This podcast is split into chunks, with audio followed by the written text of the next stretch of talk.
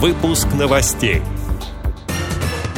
Министерству труда поручили проработать меры по оказанию помощи инвалидам и пожилым людям на дому после пандемии.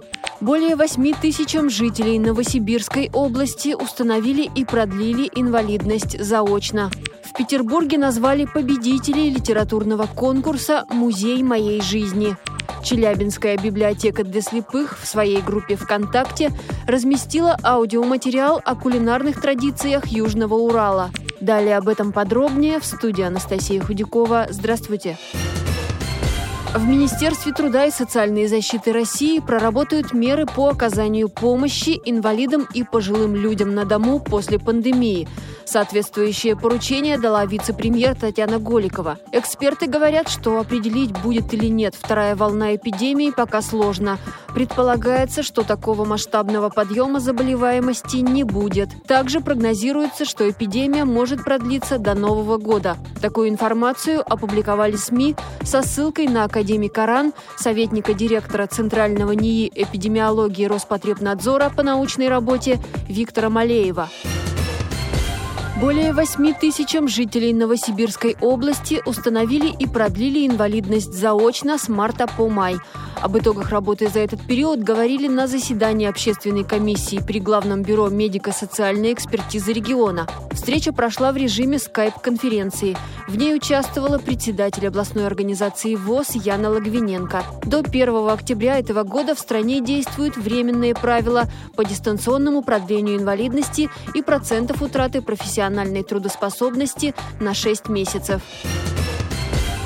В Петербурге назвали победителей литературного конкурса «Музей моей жизни». Он был посвящен 50-летию Народного музея истории Санкт-Петербургской региональной организации ВОЗ.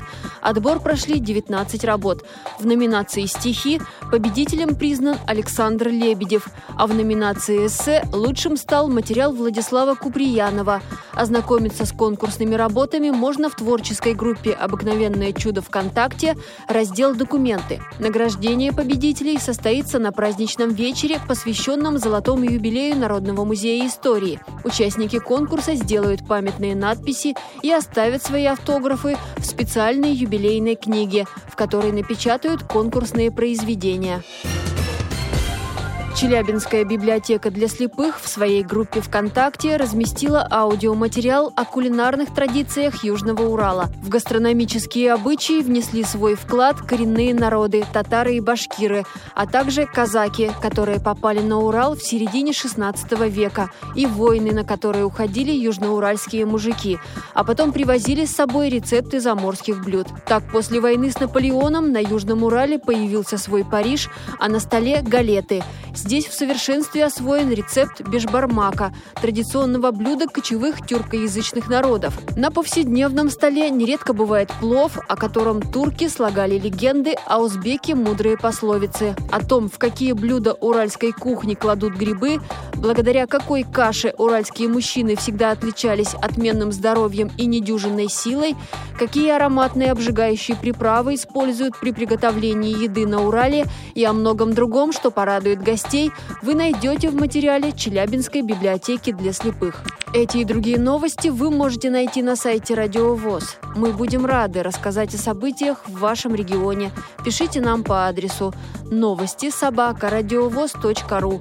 Всего доброго и до встречи!